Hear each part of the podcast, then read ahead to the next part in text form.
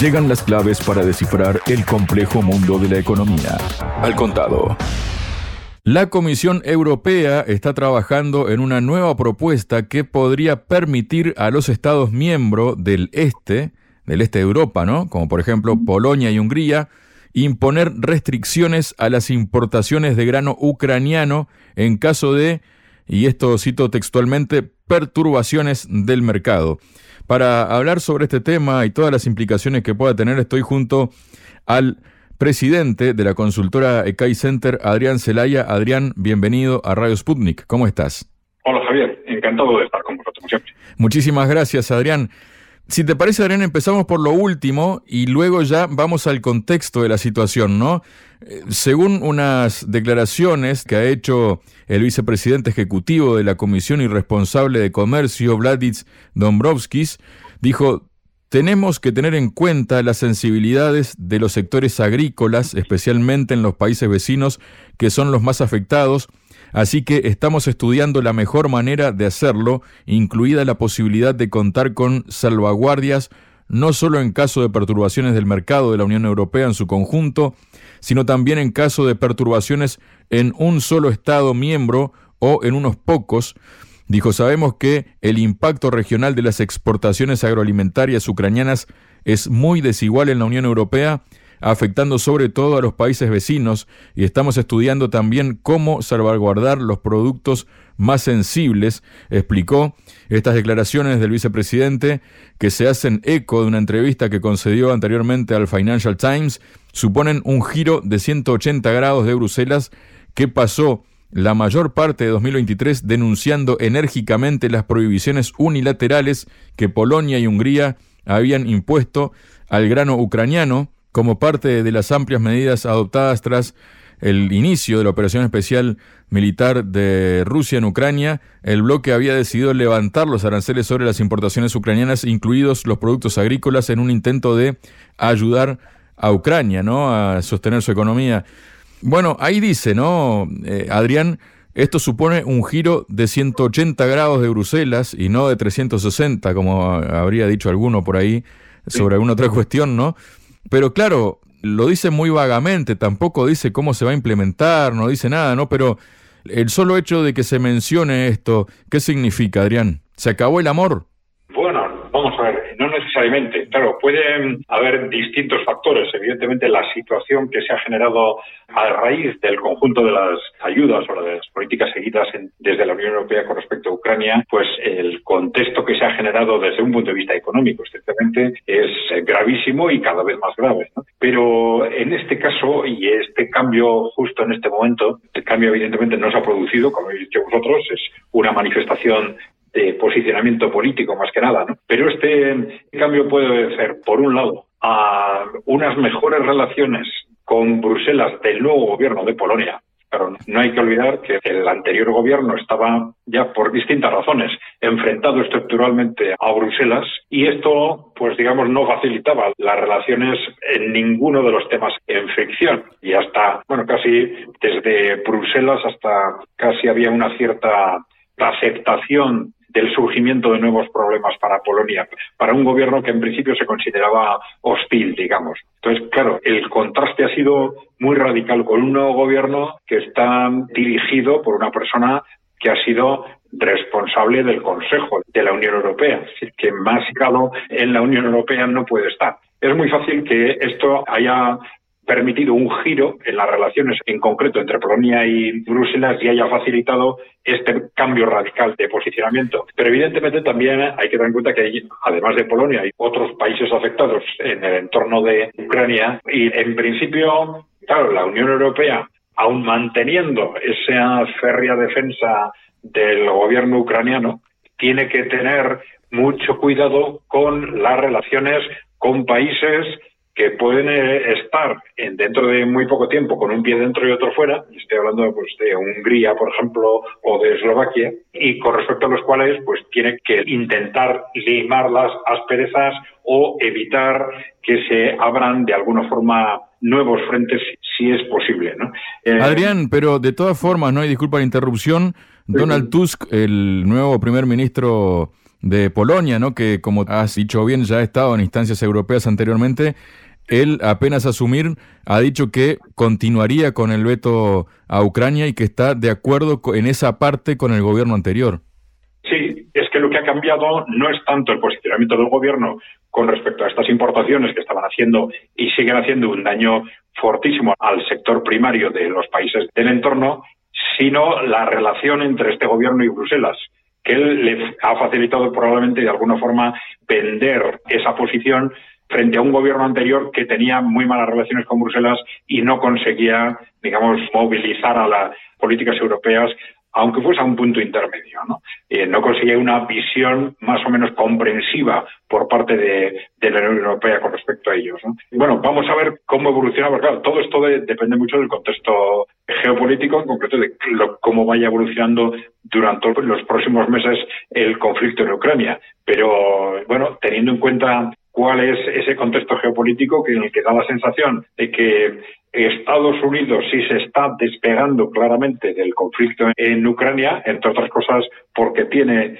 zonas de fricción en otras partes del mundo y que da la sensación de que, sin embargo, la Unión Europea y fundamentalmente el Reino Unido y ahora estamos viendo que probablemente también Francia, ¿no? Pues están asumiendo al contrario un mayor protagonismo para intentar cubrir ese hueco que ha dejado Estados Unidos. Y claro, ese mayor protagonismo pues tiene consecuencias desde el punto de vista de posicionamientos militares, pero también desde el conjunto del apoyo económico. Claro, el contraste entre lo que se está diciendo al respecto en Europa y lo que se está diciendo en Estados Unidos, pues es evidente. Es decir, hay por un lado un claro apoyo a Ucrania en el cual pues seguramente no van a tener más remedio que incluir compensaciones extras por este punto en concreto. Es decir, en la medida en que no quieren que el tema de las exportaciones de Ucrania genere mayores conflictos en las relaciones de Bruselas con los países del entorno de Ucrania, pues es de un menor, digamos, esto es, supone una menor salida de productos o una salida más difícil de los productos de Ucrania, pues al final esto va a tener que ser compensado por la propia Unión Europea por otras vías probablemente, porque ya sabemos que Ucrania está en una situación en límite, no tiene capacidad de financiar su presupuesto, la economía está en fase terminal y cualquier problema añadido a esa economía teniendo en cuenta que desde Europa hay una voluntad política clara de cómo sea mantenerla viva, pues esto va a suponer necesariamente que la Unión Europea al final va a tener que apostar más recursos. Claro, vamos a darle un poco de contexto a todo esto, Adrián, ¿no? Que ya más o menos tú lo has explicado, pero el asunto es que la llegada repentina de cereales libres de impuestos en aquel momento inundó los mercados de países vecinos como Polonia, Hungría, Eslovaquia, Rumanía y Bulgaria Desató esto la furia de los agricultores locales que veían en las importaciones ucranianas de bajo coste una competencia desleal. Los gobiernos tomaron represalias imponiendo prohibiciones unilaterales y descoordinadas que la Comisión consideró ilegales, injustas y contrarias al principio de solidaridad. Pero claro, el principio de solidaridad, en principio, valga la redundancia, vale para los países que estén dentro de la Unión Europea, ¿no? Y no como Ucrania que no está dentro de la Unión Europea, Adrián. Sí, efectivamente, esto no tenía absolutamente nada que ver con las normas de lo que se llama el mercado interior. Era una consecuencia de las medidas extraordinarias adoptadas por la Unión Europea a partir del estallido del conflicto en Ucrania en marzo del 2022, destinadas a fuese como fuese por un lado, hacer daño a Rusia y, por otro lado, ayudar económicamente a Ucrania por todas las vías posibles. Claro, esto llevó a una serie de medidas, ya digo, que no tienen nada que ver con la lógica económica interna, sino que son medidas adoptadas eh, por razones estrictamente geopolíticas. Esa autorización para la libre entrada de productos de Ucrania, pero claro, cuando esas medidas adoptadas por razones geopolíticas perjudican, como sucedía en este caso, a agricultores concretos de países concretos, pues entra en una dinámica pues que, como hemos visto, pues estaba siendo explosiva en todos estos países. Adrián, ahora que estamos hablando de cuestiones que tienen que ver con la agricultura, ¿no? Está habiendo grandes movilizaciones dentro del territorio europeo en este sentido. Los agricultores, por ejemplo, franceses, han salido a las calles en los últimos días para protestar contra lo que consideran una falta de respuesta de los poderes públicos a las demandas del sector, una movilización que sigue el ejemplo de lo ocurrido en las últimas semanas en otros países europeos como Alemania, Países Bajos, Polonia justamente y Rumanía, que los hemos estado mencionando con este tema de los granos ucranianos. En Francia las protestas comenzaron con el bloqueo de varias carreteras de la región de Toulouse, cuya circulación está interrumpida y se han ido extendiendo a lo largo de los últimos días por puntos del país.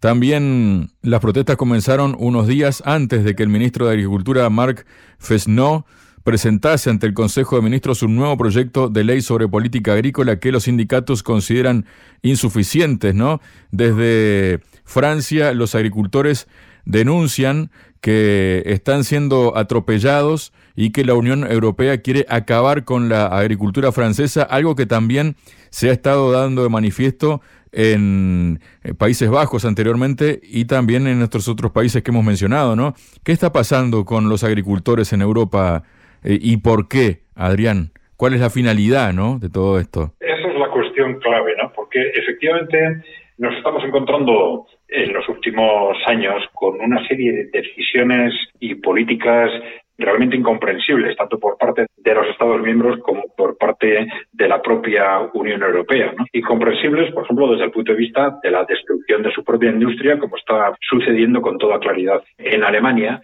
y a lo que, bueno, más o menos le podemos buscar una lógica geopolítica, pero claro, lo que está lo que está, se está haciendo con la agricultura es algo mucho más eh, complicado de entender, ¿no? porque efectivamente se están tomando medidas absurdas en casi todos los países de la Unión Europea. Esto está provocando unas reacciones cada vez más fuertes por parte de, de, los agricultores, reacciones que están teniendo un peso político muy importante, lo han tenido claramente en los Países Bajos a la hora de desestabilizar la situación política y facilitar el cambio de gobierno que se está produciendo ahora y que probablemente lo están teniendo también en un país como Alemania, ¿no? facilitando ese cambio clarísimo en las encuestas hacia los partidos, digamos, populistas no mayoritarios. Bien, en Francia también las protestas están haciendo cada vez mayores, pero efectivamente la cuestión es, detrás de estas políticas extrañas, ¿qué podemos identificar? Es decir, son políticas en las que se establecen cargas específicas para los agricultores, en las que se establecen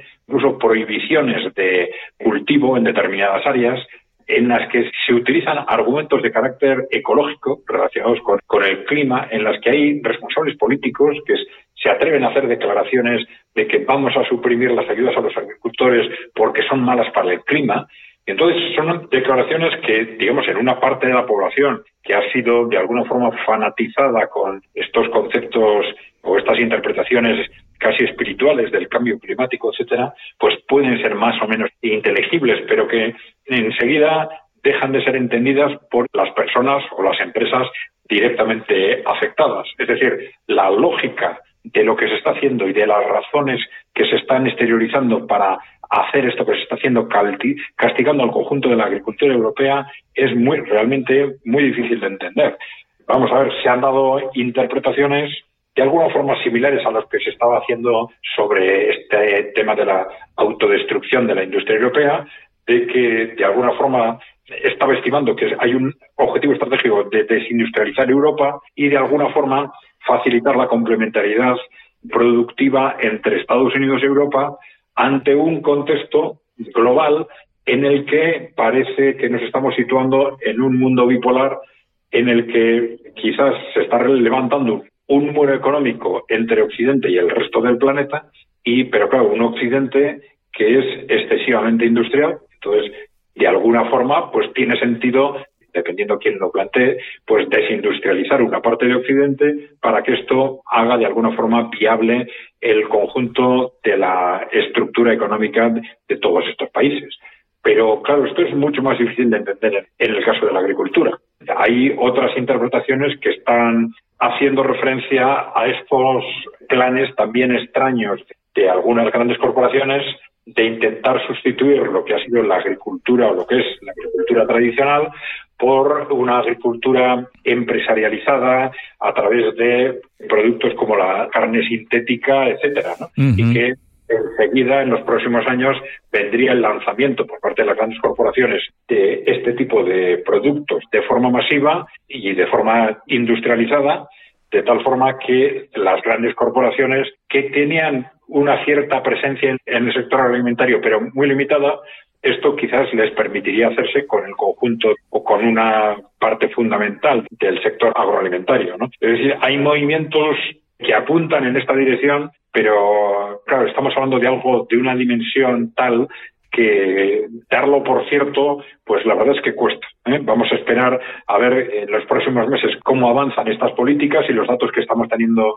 alrededor de todo esto. Pero bueno, lo que sí sabemos es que son políticas absurdas, son políticas destructivas, que los países europeos, además de haber destruido durante los dos últimos años de forma expresa y determinada nuestra industria, están haciendo lo mismo con la agricultura, con el sector primario.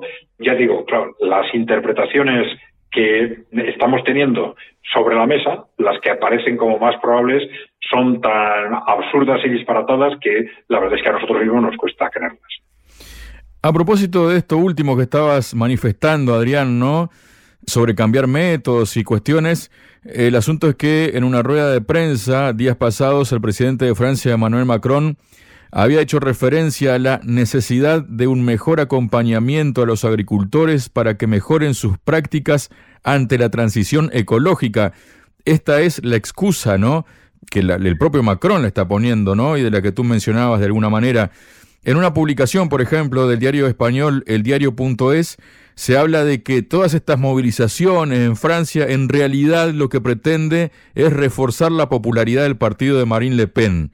bueno, esta última afirmación, vamos a ver, una cosa es que refuercen, lógicamente, a todos los partidos en principio de oposición, de oposición clara al, al sistema, ¿no? Pero eso, claro, en Francia, en Alemania, en Holanda, en todas partes.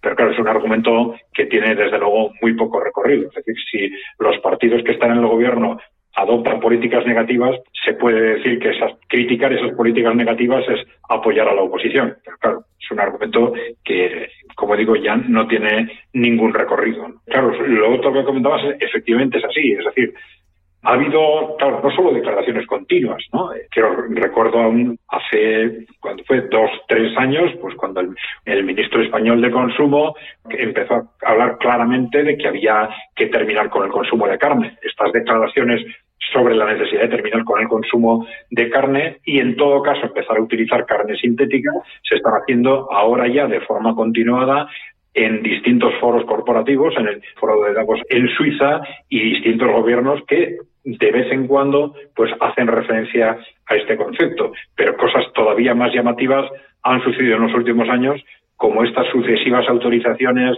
de por parte de la Unión Europea para el consumo de insectos.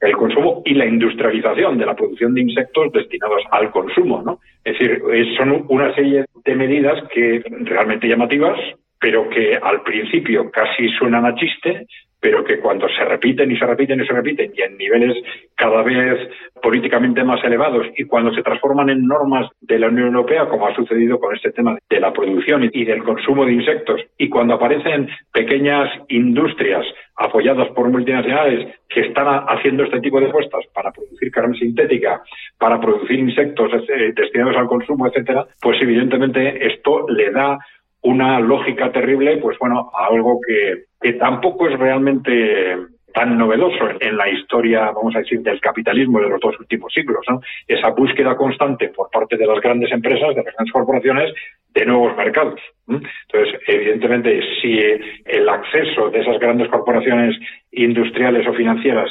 a este nuevo mercado del consumo de la alimentación, que hasta ahora pues en buena parte de ser ajeno, pues podría ser una tentación suficiente como para que explicara desde un punto de vista de la lógica económica pues una tendencia, una apuesta de las grandes corporaciones en ese sentido.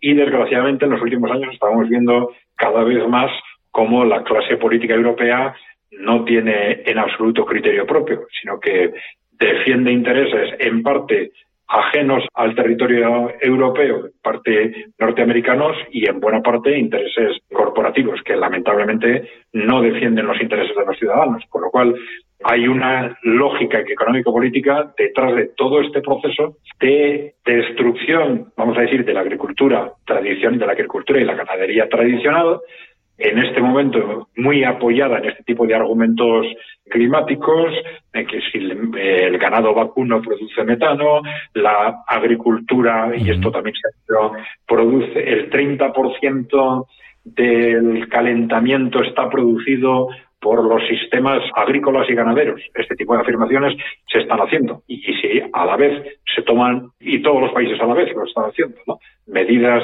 repetidas con este tipo de pretextos para la destrucción de la agricultura, pues cabe pensar, por lógica, que efectivamente lo que estamos contemplando es una destrucción generalizada de la agricultura tradicional europea para dejar espacio a la mercantilización por parte de las grandes corporaciones de los nuevos productos agrícolas, vamos a decir, de alimentación industrializada. Muchas gracias, Adrián. Muy bien, Javier, gracias a vosotros. Un saludo. En Radio Sputnik, al contado, el cable a tierra de la economía global.